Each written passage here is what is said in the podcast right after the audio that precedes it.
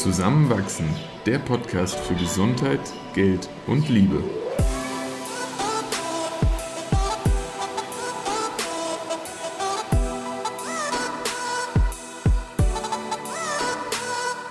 Willkommen zu einer neuen Folge von Zusammenwachsen.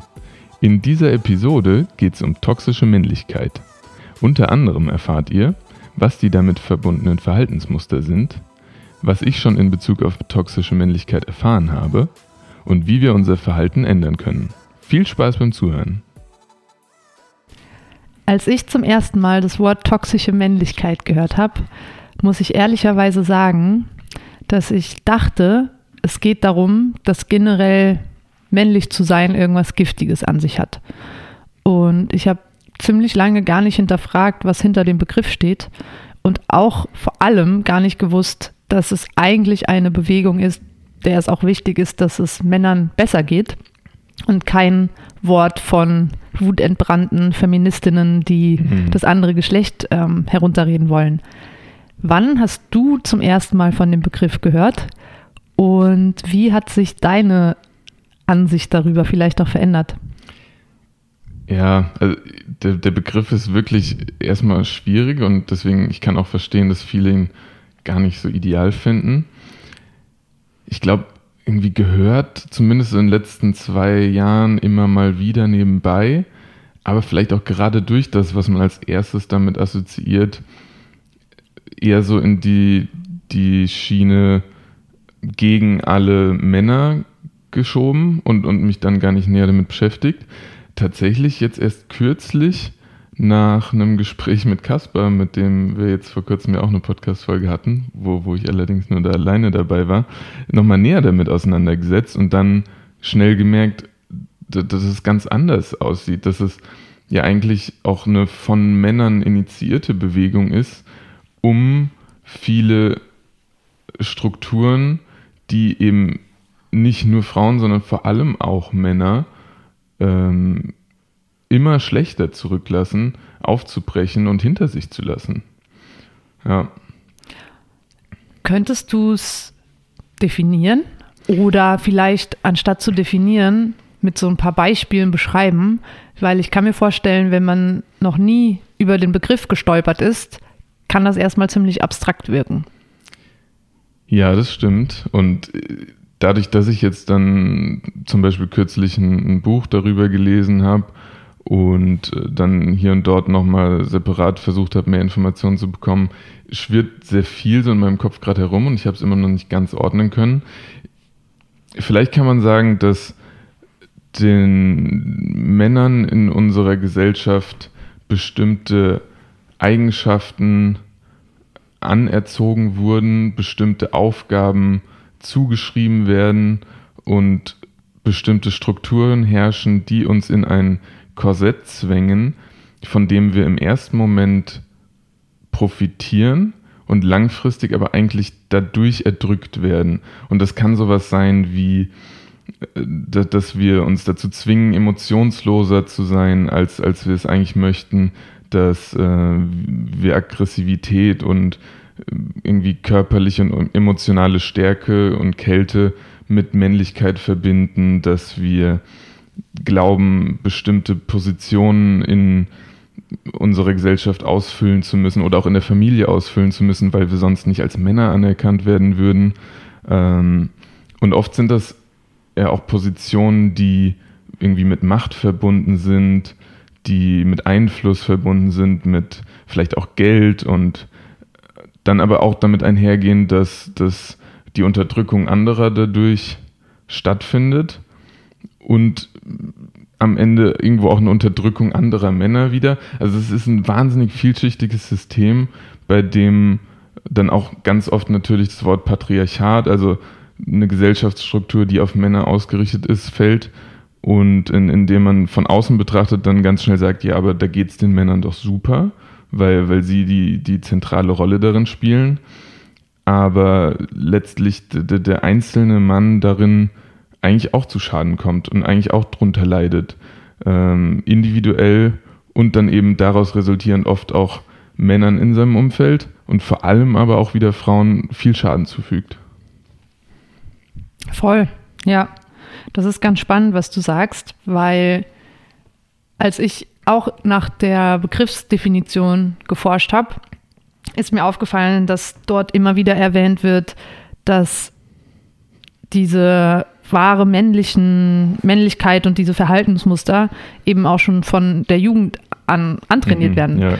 Und heute Vormittag habe ich äh, eine Unterrichtsstunde gehalten als Gast bei meiner ehemaligen Klasse und da sind mir ein paar Dinge aufgefallen, die schon genau darauf hinweisen, weil da ging es auch um, um Lebenswünsche und viele Jungs haben gesagt, sie wollen ihre Familie beschützen und stark ja. sein. Und ein Kind hat mir ganz stolz erzählt, auch ein Junge, dass er schon jetzt so ganz groß geworden ist und schon so fast wie ein Mann aussieht. Und mhm. das sind so Dinge, die kann man weglächeln und glaube ich, hätte ich auch einfach mhm. belächelt. Aber wenn die dann ins Extrem getrieben ja. werden und das einfach diese Erwartung ist, an der auch viele Männer zerbrechen, dann ist es doch auch irgendwie toxisch. Ja, und das ist eben, glaube ich, dieser springende Punkt, dass da ja eine Balance herrschen muss. Weil die, dieser Wunsch zum Beispiel für seine Familie sorgen zu können und äh, eine Stärke inne zu haben, diese zu beschützen, das ist ja wunderschön. Und männliche Qualitäten sind ja was wahnsinnig Gutes. Ähm, sie sollen nur niemanden in eine Form pressen, die man gar nicht ausfüllen möchte, oder so weit reichen, dass dabei ja viel, vieles andere und viele andere irgendwie auf der Strecke bleiben. Also du, du kannst ja als Frau auch für die Familie sorgen, aber dir wird das irgendwie nie als weibliche Qualität dann angerechnet werden. Hm. Hm. Was ich auch spannend finde, das ist jetzt nicht so einfach 100% dazu verknüpfbar und deshalb gibt es auch so ein bisschen wissenschaftliche Debatten. Aber 85% aller ähm, Serienmörder in den USA waren Männer mhm. und es wird von manchen Forscherinnen vorgeschlagen, dass die, diese Unterdrückung von Emotionen eben zu mm, ja, nicht nur risikoreichen, sondern auch fremdschädigenden Verhalten führt. Zum Beispiel gibt es auch Studien, die belegen, dass Männer grundsätzlich das Tragen von, von Sicherheitsgurten im Auto verweigern oder eher anfangen zu rauchen oder seltener nach Hilfe fragen oder viel später teilen, dass sie mentale Beschwerden haben und viel mehr auch Selbstmord begehen. Und diese ganzen Stigmata und auch diese Normalitäten von Maskulinität ist irgendwie besorgniserregend. Ja, du hast es jetzt eh schon angeschrieben. Es ist dann zum einen Fremdgefährdung, aber eben auch Selbstgefährdung. Ähm, es ist schon begründbar dadurch auch, warum Männer weniger lang leben. Ähm, wie du schon angeschrieben hast, da kommt dann Substanzabusus dazu und ein risikoreicheres Verhalten, was eine Frau nicht notwendig hat, um einer gewissen äh, von, der, von der Gesellschaft vorgegebenen Rolle zu entsprechen. Und ähm, da, da, auch was dann wirklich, du hast schon Selbstmorde angesprochen, in vielen Ländern ist die Selbstmordrate von Männern so exorbitant höher, also 1 zu 5 und mehr, also äh, am, am extremsten und ist auch insgesamt das Land mit der höchsten Selbstmordrate ist es in Russland, wo das schon über 1 zu 10 beträgt. Äh, und das, liegt ja nicht, also das, das liegt in Strukturen, die einen Stress aufkommen lassen, der in Depressionen und, und anderen psychischen äh, Krisensituationen endet, in denen die Männer dann wiederum eben nicht diese Hilfe suchen, weil das als unmännlich empfunden werden würde. Hm, ich denke da gerade an ja. dieses Bild von Putin auf diesem Tiger und dem Oberkörper frei. Und das ist vielleicht so ein gutes Bild, um sich klarzumachen, wovon wir hier ungefähr reden. Ja. Ähm, was mich jetzt interessiert, ist dir das selbst schon mal begegnet? Und wenn ja, wo hast du das festgestellt oder wie hat sich das geäußert? Ich glaube tatsächlich, dass viele Situationen mir auch noch gar nicht bewusst geworden sind oder viele vielleicht auch Eigenschaften ich jetzt da noch gar nicht richtig reflektieren konnte. Aber kürzlich zurückliegend äh, hatte ich den letzten Tag von einem Praktikum im Krankenhaus und habe dort, ich war zusammen mit einer Kommilitonin dort und wir hatten uns abgesprochen, dass wir irgendwie als Danke für eine gute Betreuung dort äh, Kuchen backen wollten. Und ich habe gesagt, kann ich super gerne machen. Habe diesen Kuchen mitgebracht. Wir sind da morgens angekommen. Und über den Tag hinweg habe ich, glaube ich, fünfmal ungläubige Blicke bekommen, als gefragt wurde, wer hat den Kuchen gebacken. Und ich habe gesagt, das war ich und nicht meine Kommilitonin. Und dann wiederum habe ich mich aber dabei ertappt, wie ich sehr zurückhaltend damit war, zu sagen, ja, und ich koche eh dreimal am Tag. Und, und rückblickend habe ich mich dann echt gefragt, warum habe ich mich nicht damit mir selbst so identifizieren können und so dazu gestanden, um das nochmal zu unterstreichen, dass es doch überhaupt kein ungewöhnlicher Fakt ist, dass ich diesen Kuchen da gebacken habe. Das würde ich schon auch in diese Kategorie stellen. Hm. Ja, absolut. Mhm. Hat es beim Aufwachsen eine Rolle bei dir gespielt? Schwer zu sagen. Ich, ich würde jetzt spontan sagen, nee, gar nicht. Und trotzdem, glaube ich, sind wir alle nicht davor gefeit, das unterbewusst auch mal einfließen zu lassen. Ähm, also zum Beispiel gibt es ja dann so klassische Aussprüche wie Jungs weinen nicht und äh, Indianer kennen keinen Schmerz. Und ich glaube jetzt nicht, dass meine Eltern das irgendwie inflationär benutzt haben. Und trotzdem habe ich das Gefühl, bekommt man es mit. Und ich könnte jetzt nicht sagen, von wem, ob es mhm. das Umfeld, meine Eltern, der Kindergarten oder sonst wer waren. Aber man bekommt es mit. Mhm. Und das sagt ja schon wahnsinnig viel aus.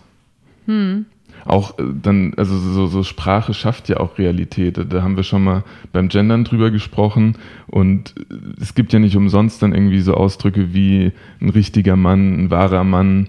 Äh, da, da sind ja direkt Assoziationen mit ähm, impliziert, die, glaube ich, sehr, sehr ähnlich sind, egal wen man fragt. Hm. Und wenn dann aber sowas kommt wie die Pflichten einer Frau, dann denkt niemand an Versorgen der Familie mit äh, Geld, sondern eher an, ja, Kochen. Also, hm, was ist das? Hm, hm.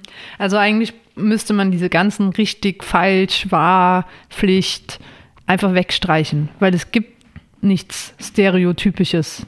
Oder würdest du dem widersprechen? Es ist halt wirklich so eine fluide Struktur, die da, finde ich, jeder individuell zusammenbauen sollte. Also, wenn ich wenn ich was Trauriges erlebt habe und mir ist danach zu weinen und das kundzutun, dann möchte ich das machen können. Und wenn das dann in der Situation irgendwie, warum auch immer, nicht passend ist, ist es eine andere Sache, aber ich möchte es als Mann trotzdem können dürfen. Ja. Beantwortest du die Frage so ein bisschen? Doch, irgendwie schon. Ja. ja. Ich habe mich auch ertappt, als wir so die ersten Jahre zusammengelebt haben oder die ersten Monate, dass ich so mein Männerbild hinterfragt habe, weil einerseits habe ich total gefeiert, dass du so sehr im Haushalt unterstützt und wir eigentlich von Anfang an alles 50-50 gemacht haben. Mhm. Auch wenn das eigentlich eh normal sein sollte, aber ist es halt erwartungsmäßig auch damals nicht unbedingt gewesen, leider. Aber dann habe ich schon gefragt, hm, ist Christoph eigentlich männlich genug? Ist er irgendwie, ist das irgendwie richtig so? Und im Rückblick betrachtet merke ich, dass da ganz viele Glaubenssätze waren, die man so aus Schulzeiten mitgegeben bekommen hat, mhm. die eigentlich keine Substanz haben, überhaupt nicht, ja. aber zum kritischen Hinterfragen führen und gar nicht in dem Freiheitssinn, wie man ihn oft gerne hätte. Ja, man ist ja, glaube ich, sehr schnell ein bisschen fremdgesteuert und, und muss erst an diesen Punkt kommen, das mal zu hinterfragen. Und das ist ja auch unangenehm. Weil zum einen ertappt man sich dann manchmal vielleicht auch bei Dingen, die man jetzt draufschauend eigentlich hätte anders machen wollen. Und manches Umdenken fordert ja auch irgendwo viel Energie. Mir fällt sogar gerade noch eine Situation ein, wo ich rückblickend auch lieber früher anders gehandelt hätte. Und zwar eine Lehrveranstaltung in der Uni, die ich mitorganisiere wo ich äh, im vergangenen Jahr so ein paar Situationen hatte, in denen mir das eigentlich vom organisatorischen Aufwand zu viel war und ich trotzdem irgendwie immer mehr der Organisation so an mich gezogen habe, auch weil ich ja irgendwo davon überzeugt war, das gut zu machen, natürlich. Vielleicht aber auch wirklich dachte, ja, okay, ich mache das besser als manch andere dort. Und dann jetzt im neuen Studienjahr äh, sich die Situation ergeben hat, dass ich aus einer mehr oder weniger Laune heraus gefragt habe, ob mir jemand bei manchen Aufgaben behilflich sein möchte. Und die, die Arbeitssituation dort hat sich so viel verbessert. Und ich frage mich jetzt gerade so, aus welchem Stolz heraus und aus welchem, ah, ich kann das eh alles, habe ich das nicht schon ein halbes Jahr vorher gemacht. Weil mir geht es ja jetzt viel besser. Ich bin viel entspannter in der Sache und, und man bekommt da zusammen viel besseres Ergebnis. Ja, ich glaube schon, dass da, dass da auch solche Entscheidungen von beeinflusst werden. Weil hm. es ist ein hm. Eingeständnis von Schwäche hm. und gar nicht negativ jetzt gerade betrachtet. Hm. Und es zeigt wieder, wie schön es doch ist, einfach um Hilfe zu fragen und sich zu trauen, mhm. auch zu zeigen, hey, nee, eigentlich ist es gerade zu viel. Und mir kommt noch ein gutes Beispiel, und weil es, glaube ich, äh, in dem ganzen Space auch eine große Rolle spielt, auch rückblickend, wenn ich an so erste sexuelle Erfahrungen denke, dann hat es wahnsinnig lang gedauert und ich würde sogar eigentlich sagen, bis in unsere Beziehung hinein, bis ich an den Punkt kam, wo ich auch irgendwann mal mich getraut habe zu sagen, ich weiß gerade nicht genau, was dir Lust bereitet. Erzähl's mir. Das ist ja ein Eingeständnis von in dem Moment nicht wissen, obwohl uns ja eigentlich eingetrichtert wird, äh, Männlichkeit, Sexualität, sexuelle Potenz, das, das ist eins und, und das muss irgendwie vorhanden sein. Und äh, ein richtiger Mann weiß es, eine Frau zu befriedigen wenn, wenn dann in dem Moment gesagt wird, äh, erzähl mir bitte, was bereitet dir Lust und wie befriedige ich dich, das, das, das, das zerbricht ja dieses Bild. Und gleichzeitig, und da haben wir ja dann auch schon mal drüber gesprochen, seit wir dann darüber miteinander reden, sind wir ja beide erfüllter. Hm. Also da, da, ist ja nichts bei kaputt gegangen. So, hm. ne? Es wurde einfach nur ein Mehr. Hm. Und trotzdem war da wie diese gläserne Wand, die man am Anfang sehr lange gezögert hat zu durchbrechen, weil sie einfach das bestehende Normale war. Mhm. Ja. Und solche Strukturen im Nachhinein, ja, ich, ich sage jetzt, okay, bin froh, irgendwie manche Punkte auch schon erkannt zu haben. Und, und dann beginnt man aber auch so zu erkennen, warum wir, wir so denken, so handeln weil ja irgendwie doch wir immer noch davon umgeben sind, es anders gelehrt zu bekommen. Also es gibt ja Filme, die oh, so wahnsinnig verrückte Männer-Frauenbilder äh, propagieren. Also zum Beispiel gab es letztes Jahr diesen Riesenskandal mit dem Netflix-Film 365 Tage, wo ein Mann eine Frau entführt und sie möchte eigentlich nicht mit ihm zusammen sein, er ist in sie verliebt und sagt, er hält sie jetzt ein Jahr lang gefangen und gibt ihr dadurch die Chance, sich in ihn zu verlieben. Und natürlich tut sie es so, ne? Und das heißt ja auch, impliziert ja irgendwo, dass Sex und Liebe eine Transaktion und, und irgendwo auch verhandelbar sind.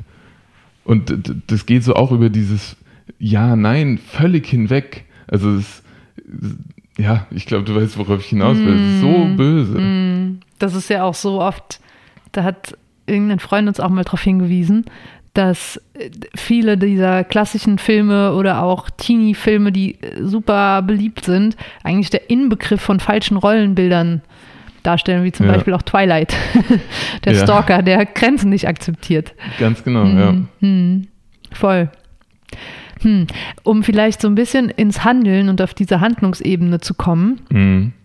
was können wir oder auch unsere Zuhörer, Zuhörerinnen denn machen, um dem entgegenzuwirken? Ich glaube, ganz am Anfang muss irgendwo dieser Gedankengang möglich sein, dass Angst vor einem Wandel wegfällt.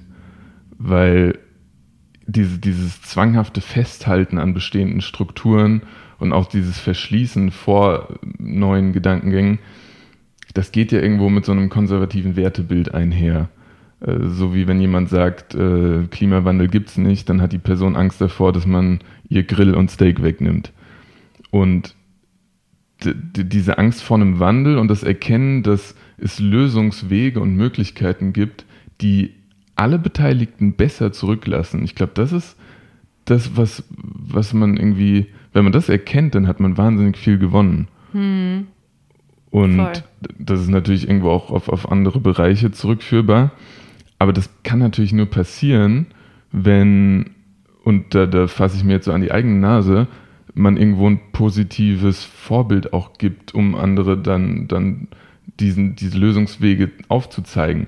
Und es kann mit sowas einhergehen, wie wenn ich äh, beobachte, dass jemand äh, irgendwie wahnsinnigem Stress ausgesetzt ist und ich das Gefühl habe, er redet aber nicht drüber, weil, weil er sich vielleicht dafür schämt, dieses Reden anzubieten. Oder auch im, im Negativen, wenn jemand äh, sich einer Frau gegenüber völlig respektlos verhält, weil er glaubt, äh, in dieser Machtposition zu sein, das machen zu dürfen, dann eben auch zu sagen, hier, da läuft gerade was falsch. Hm. Also da so ein bisschen bei sich selbst anzufangen, ist so die Implikation, die ich jetzt aus der Auseinandersetzung für mich mitgenommen habe. Hm, würde ich auch so sehen. Und gleichzeitig glaube ich, es gibt so viele Dinge, von denen wir noch gar nicht wissen, dass wir sie auch unterbewusst leben und einfach schon übernommen haben. Mhm. Und deshalb ist es, glaube ich, auch grundsätzlich absolut ratsam, sehr achtsam durchs Leben zu gehen und auch sich zu erlauben, zu hinterfragen, wenn sich etwas nicht richtig anfühlt und man etwas nur macht, weil es immer so gemacht wurde. Ja, und deine letzte Aussage trifft auch genau darauf zu, dass das ja menschengemachte Strukturen sind, die wir jetzt hier gerade besprechen. Das heißt aber auch gleichzeitig, dass wir in der Macht sind, sie zu ändern.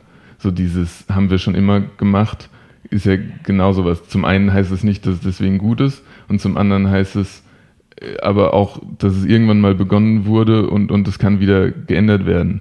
Ähm, ich hatte jetzt tatsächlich heute mit Caspar auch noch kurz drüber gesprochen, äh, dass ja auch so diese, diese religiöse Erbsünde, die den Menschen auferlegt wird, aber für die ja eigentlich die Frauen verantwortlich gemacht werden mit Eva, sorry, die sind ja von Männern kreiert worden.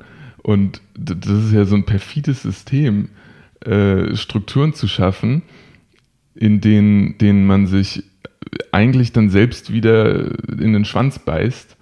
Ähm, ja, da einmal die Runde zu drehen, einen nüchternen Blick drauf zu werfen und zu erkennen, hier geht es auch nicht darum, irgendwem was wegzunehmen oder irgendwelche Rechte zu beschneiden, sondern einfach nur eine Balance zu schaffen, in der alle irgendwo friedlich miteinander leben können.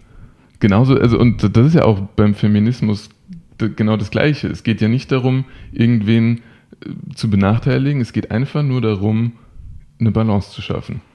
Das ist ein wunderschönes Schlusswort. Und ich wünsche mir, dass es Wirklichkeit wird. Und wenn dir die Folge gefallen hat, dann teile sie gerne mit Freunden, Bekannten, Familienmitgliedern und folge uns auch gerne auf Instagram zusammenwachsen-podcast. Da würden wir uns sehr freuen und genauso freuen wir uns dann auf nächste Woche wieder. Ciao. Ciao.